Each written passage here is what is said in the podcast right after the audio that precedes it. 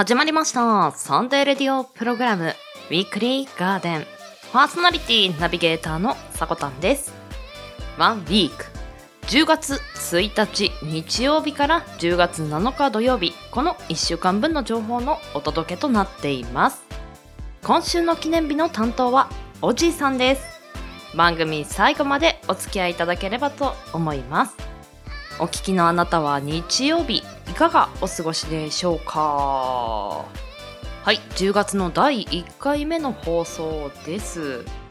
10月といえば紅葉狩り運動会芋やかぼちゃ栗などの秋のスイーツそして新米新そば。月末にはハロウィンのイベントなど。楽しいことが盛りだくさんですが朝晩の寒暖差や日暮れの速さも日に日に感じつつ衣替えもしっかり体調管理も含め運転される方は特に十分気をつけていただけたらと思います。ニュースなどでも見ますがインフルエンザも例年より早く流行の兆しがあるというところで気をつけていきたいところですね。身近な方で風邪をひいている方いらっしゃいませんか？私ね、あの、身近な方に入れていただけたら幸いなんですけれども、幸いかな？どちらでしょうね。あの、親近感を持って聞いていただけたら幸いですけれども、少し喉がかゆいなという日がね、何日かあるんですよね。風邪の前兆かなと思って、早めの対策をしているのでまだあの悪化まではしていないんですが気を抜くとこれは一気に風邪をひくんじゃないかと思っております。ぜひ皆さんも気をつけてください。はいそして10月に入りましたので記念日 DJ 月間トークテーマのトークテーマも変わります。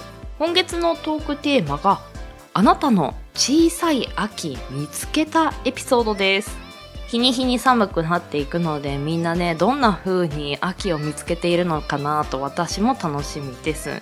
通り過ぎる風の冷気を帯びた感じもそうですしまあ日用品の買い物でもポップアウトとかもハロウィン仕様であったりあとはお芋が並んでたりぶどうが並んでたりと秋を感じる売り場になっているなっていうのも思いますがまあそんなところでふと秋この漢字が気になったんですよね。これなんで乃木編に火って書くんだろうって。あの、2、3秒考えたんですけど、わからん。あもう絶対にわからないって思って、速攻で調べたんですけど、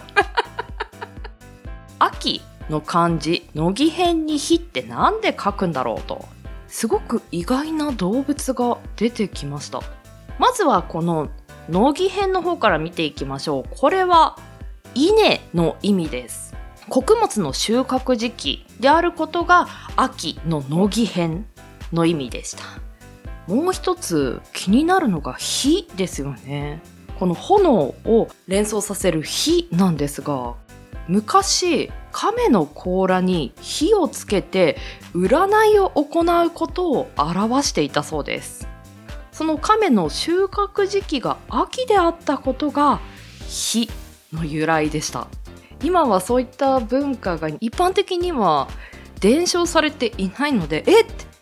亀の甲羅に火をつけて占ってたから秋に火っていう漢字がついたのっていうのはかなりびっくりしました、まあ、ちなみにこの亀も少し調べてみたんですが中国の伝説では亀は仙人から長寿の秘訣を教えられたとされています。そして日本の伝説では亀は海の神様として知られていたとされているそうです。でさらに面白いのは亀の甲羅ってとっても硬いですよね。それがインドやギリシャでは世界を支えているという伝説もあるそうです。亀はどれだけのものを背負っているのでしょうか。あのせっかくですので亀の甲羅にも負けない頑丈な心と体をこの秋は身につけようと目標を立てるのはいかがでしょうか。では毎週日曜日 AM10 時今週の記念日を中心に爽やかな風を。そんなあなたの耳へ届ける30分程度のラジオ番組です。音声配信アプリスプーン、スタンド FM、インターネット視聴サービスのポッドキャスト、YouTube、さまざまなプラットフォームで配信中。サブコンテンツ水曜夕方配信のガーデンの裏庭も合わせてお楽しみください。提供はウィークリーガーデン制作部及びサコメン有志にてお届けしております。それでは今週も Weekly Garden open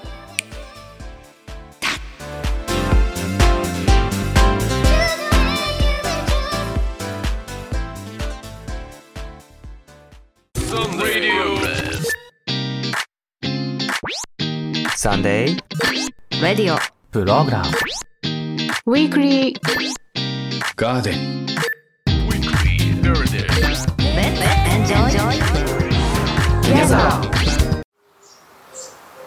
さまざまなねあの考え方ができるっていうのがリフレーミング。とも言います。この番組の提供はガーデン制作部及びサコメン有志の提供でお届けさせていただきましたいつでも聞ける。だから楽しい。ウィークリーガーデン。毎週日曜日午前10時。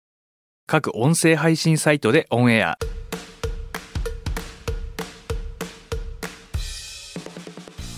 まるみが元気をおじいが知らない明日をワンラビが穏やかな時間をノンが未開拓な知識をお届け。詳しい情報は公式ツイッターおさこの部屋で検索。あなたの日常に色とりどりの声のオリジナルラジオ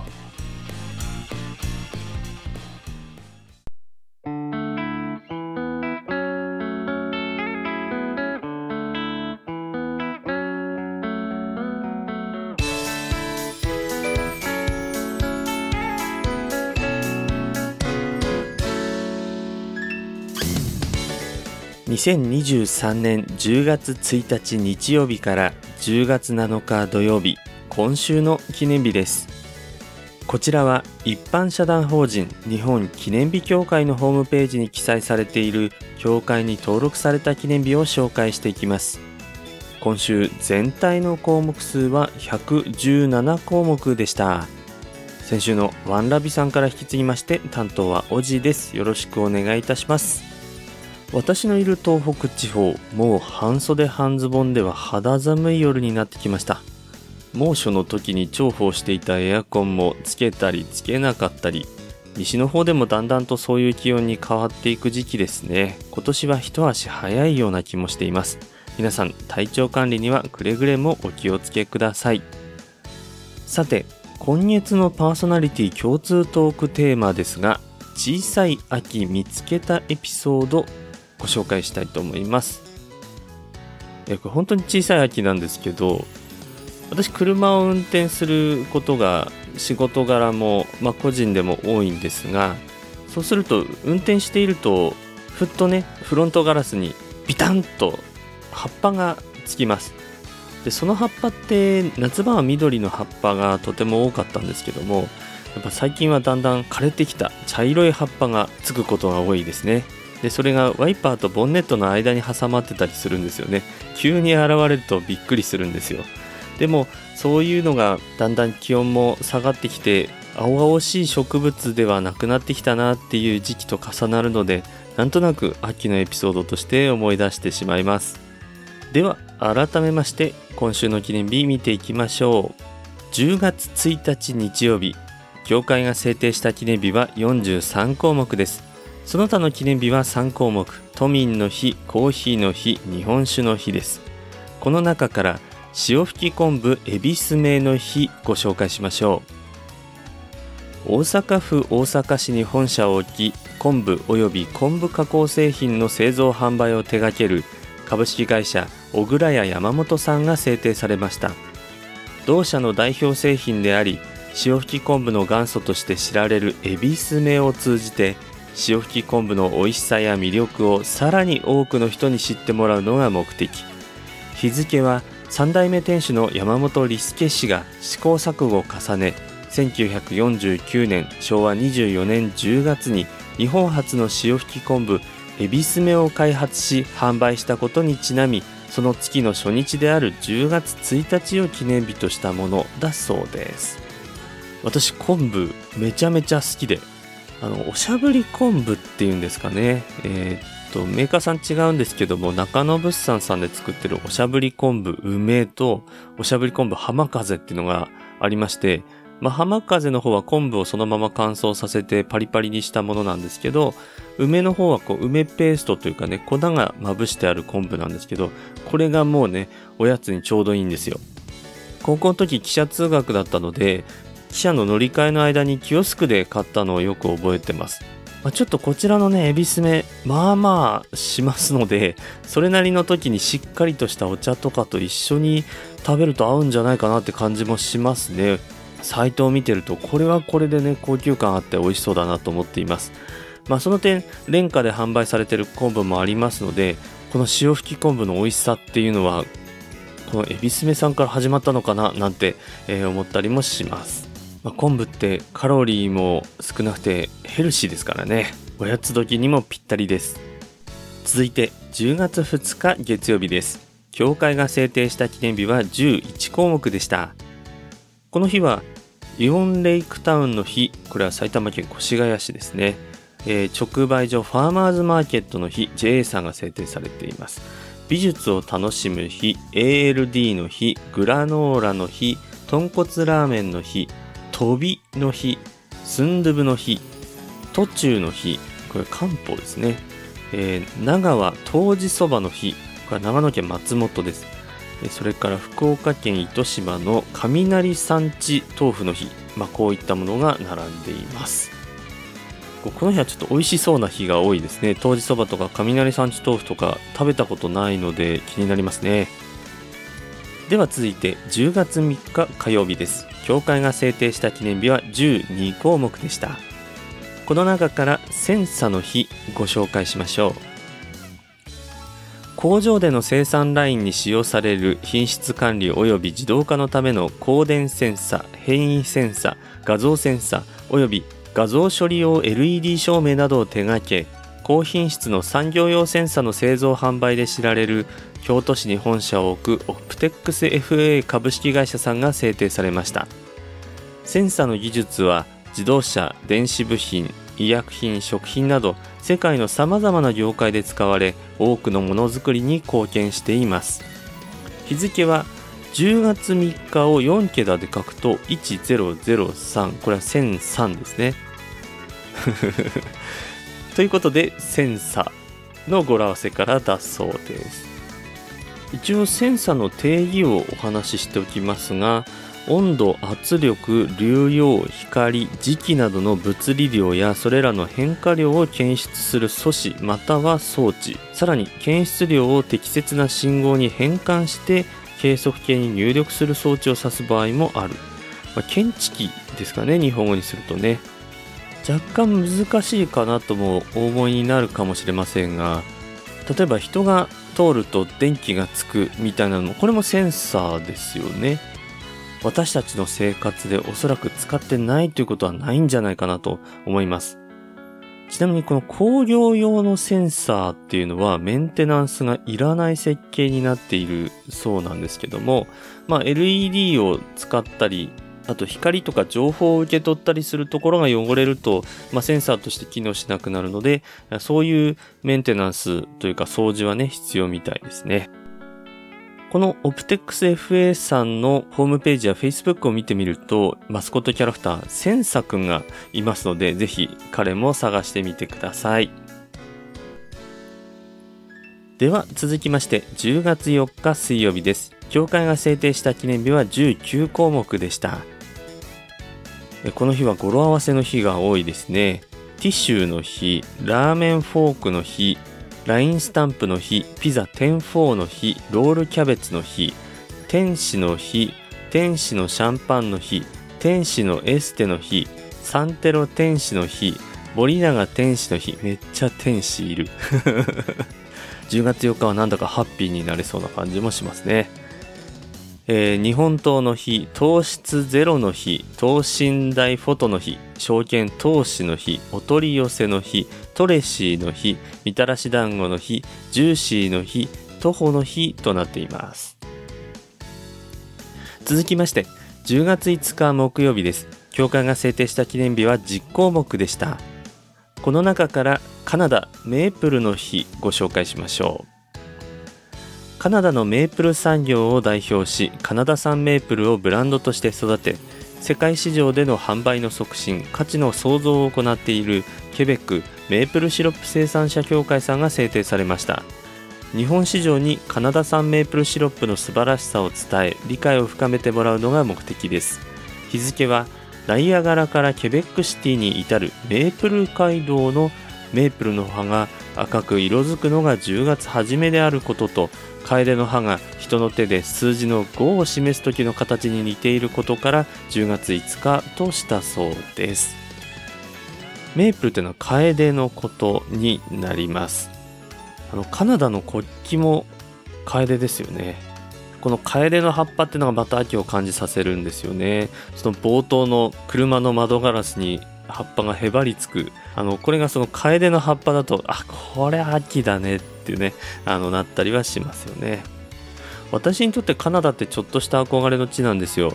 海外留学の相談に乗る仕事っていうのをしてたことがあるんですが、まあ、日本人の人が行くので言うとオーストラリアフィリピンあとマルタっていう国それからカナダに行くのがいいっていうふうに、されています。あのカナダは、まあ、治安もいいですし自然も豊かだっていうこともあるんですが、まあ、多民族国家なので留学生が行っても受け入れられやすいっていうそういうこともあるようなんですね。続きまして10月6日金曜日教会が制定した記念日は10項目でした。この日はドムドムハンバーガーの日トムの日泥ソースの日登録販売者の日石油の日これはあのイオルと読む語呂合わせと1973年に第一次オイルショックが起こった日からだそうです、えー、電録の日メロンの日徳島中ドローンの日手巻きロールケーキの日夢を叶える日となっています。ドムドムハンバーガーは先日放送されたモノレキでも私ちらっと取り上げておりますのでぜひそちらもお聞きください。最後です。10月7日土曜日、教会が制定した記念日は12項目でした。この中から、つくもの金環直七の日ご紹介しましょう。その昔、魚商人の直七が魚と共に売り歩いたことから、その名がついたと言われる高知県宿毛市特産の柑橘類直七。柔らかい風味とすっきりとまろやかな味で地元では食図として様々な料理に使われています。この記念日は直七を扱う直七の里株式会社さんが制定されました。日付は10月は直七の収穫の最盛期であり直七の直の字に10が含まれていることと直七の七から10月7日に制定されたということです。かごめ野菜生活100のシリーズっていうのを私箱買い爆買いしてた時期がありまして。あのスーパーによってはいろんなソートを一箱にまとめてまとめて何百あの何百何十円みたいな、まあ、そういう売り方をしてたあのそういうスーパーもあったのかなと思うんですがあのそれ買って毎日1本ずつとか朝晩1本ずつ飲んでたそういう時期があるんですよ。でそこでこの時期出てくるのがこの直七の野菜生活なんですね。これ酸っぱくてね美味しいんですよ。で昔から炭缶として地元では愛されてきたそうでいろんなものに合うというふうに言われているそうです。でこの直七というブランドについては他の柑橘類との交雑を避けるために隔離した畑で栽培されているそうで、まあ、農作業には少し不便だそうなんですがあの山の中の畑で栽培をして希少な直七の遺伝子を守っていっているそうです。では教会が制定した今週10月1日日曜日から10月7日土曜日までの記念日を紹介いたしました。来週の今週の記念日の担当はのんちゃんです。ここまでの担当はおじいでした。それではまた。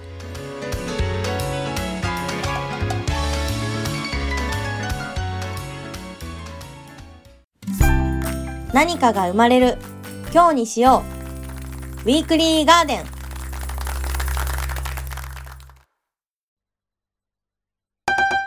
週刊献立予報。始まりました。ウィークリーガーデンの料理コーナー。旬な食材を取り入れたレシピを紹介していきます。まずは今週推していく食材を見ていきましょう。今週の推し食材がこちら。里芋。この里芋の名前の由来というのは至ってシンプルでした。何だと思いますか？里芋。はい。里で収穫されることから里芋というネーミングになったそうです。ちなみに一般的には1年間ずっと流通している商品ですが旬というものがあります。品種によっても異なりますがだいたい8月から10月に旬を迎えるものが多いそうです。そんな里芋を取り入れた今週お届けするレシピがこちら。外はカリッと中はもちもちフライド里芋。材料2人分です。里芋 250g 調味料です。マヨネーズ酒醤油ともに小さじ1おろしにんにくおろし生姜鶏ガラスープの素がともに小さじ1分の1片栗粉大さじ3となっております。作り方を見ていきましょう。里芋は一口大に切り耐熱容器に入れ軽くラップをしてレンジ600ワットで4分ほど加熱してください。そして加熱した里芋と先ほどお伝えした調味料をポリ袋に入れ10分ほど味をつけ置きしてください。その後片栗粉をまぶしましょう。フライパンに高さ1センチほどの油を入れ中火で加熱。その後片栗粉を振った里芋を4、5分こんがり揚げ焼きにしていきましょう。ポイントをお伝えします。お好みで最後に塩や青のりを振っても大丈夫です。マヨネーズを入れることで調味料と片栗粉が里芋に絡めやすくさっくり仕上がるそうです。美味しいものは脂質と糖質でできている。このレシピ、美味しさは間違いないです。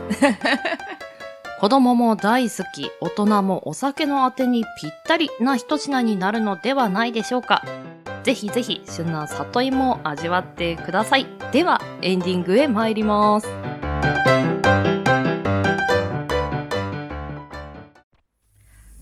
2023年5月10日バリラジが2周年を迎えます2年続いてるってすごいですねスタートした時のドキドキが昨日のようですけどね。うんうん懐かしいですよね。いやうちらその頃参加してなかったから。でもほんと続けていくってすごいよね。パーソナリティの努力ですね。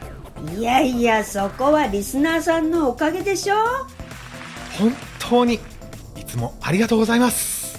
これからもよろしくお願いいたします。3周年に向けてバリエーションラジオ。バリラジ。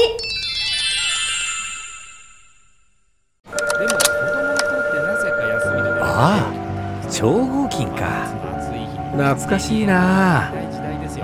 そういえば子供の頃マジンガー Z でよく遊んでたな今も売ってあるって言ってたけどどこにあるんだそうだワンピョンラジオに聞いてみよっと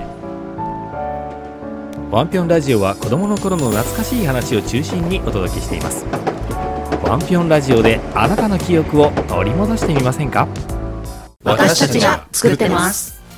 みんな一周するんだよねパーソナリティが。でそれで12月この1ヶ月、まあ、パーソナリティとしてもう少しクロストークの相手も意識した方がね会議によってまとめ方とまた考えつける言葉じゃないけど、うん、なんかそういうのをちょっと取り入れて。変えるような、まあ、そういう台本作りの資料というか、えーまあ、それを出してもらうことで。その前の放送とかなんかこう聞いててなんか名言のリストアップ話の振り出ししてい。たので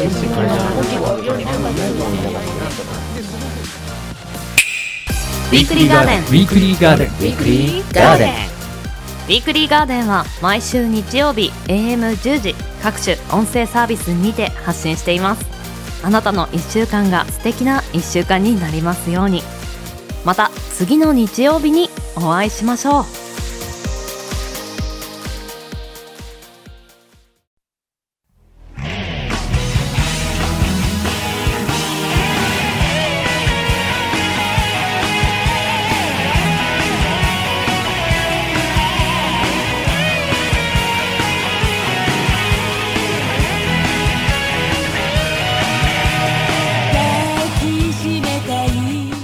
じいさんお疲れ様でした。ウィークリーガーデンナンバー 112CM の提供は音声配信アプリスプーンよりキャストラジオのバディラジさんの CM そしてワンラビさんのワンピョンラジオの CM2 本。流させていただきました。詳しくは番組公式 X アカウント名おさこの部屋より発信していますので要チェックです。はいではまず今週の記念日から見ていきましょう。おじいさん改めてお疲れ様でした。今月の月間トークテーマの小さい秋見つけた。おじいさんは落ち葉が枯れ葉になっていた時に秋を感じるんですね。あのカサカサとした音がすごく秋感を演出してくれたりしますよね。乾いた音というか。まあぜひぜひね秋の始まりですからこれから楽しい秋迎えてください。そして本日放送日の10月1日おじさんが選んだのは潮吹き昆布エビスメの日ということでまあ毎月ね1日でたくさんの記念日が制定されているんですけれども今月もすごいですね。40項目以上。なのでせっかくですのでね私も一つピックアップして紹介したいなと思います。え何これ？大切な問いに向き合う日。えすごいですね。どなたが制定されているんでしょうか？見ていきます。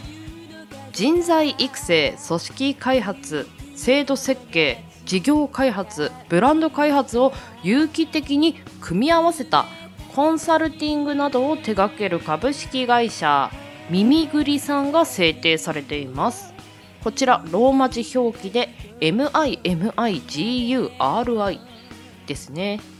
同社は問いを新たな分野において複雑な問題の本質と捉え創造的な課題解決に導く新たな価値や本質を探求する技術として有用な方法論と考えており代表の安西氏には問いのデザインの強調があるそうです。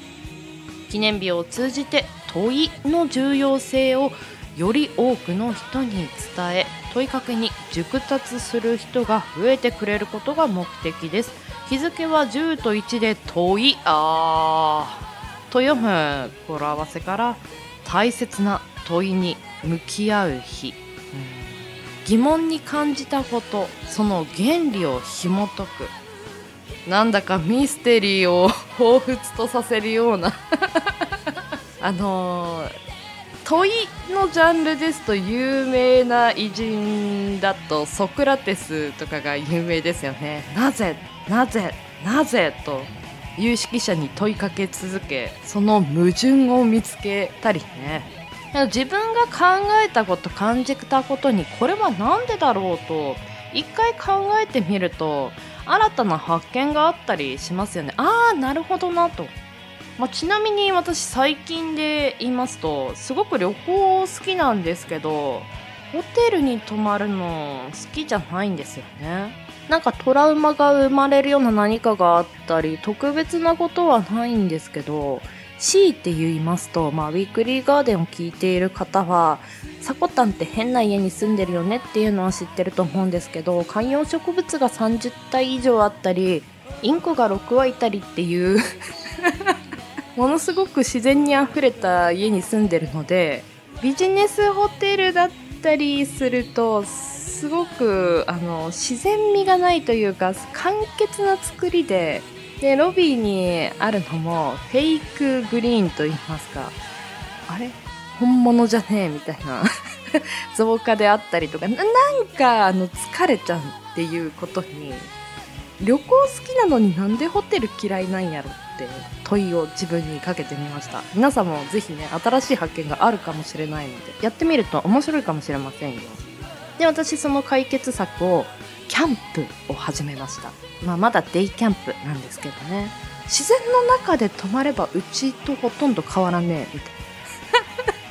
画期的な解決策を見つけたのでね。ぜひ、あのーキャンプをしている人とも話したいので俺キャンプしてるよ。私キャンプしてるよ。ねお待ちしております。では人生に花と緑を楽しむひとときを。ここまでのお相手はさこたんです。この番組の提供はガーデン制作部およびサコメン有志の提供でお届けさせていただきました。サブコンテンツ水曜夕方配信のガーデンの裏庭でもお待ちしております。では皆さんよきウィークリーを。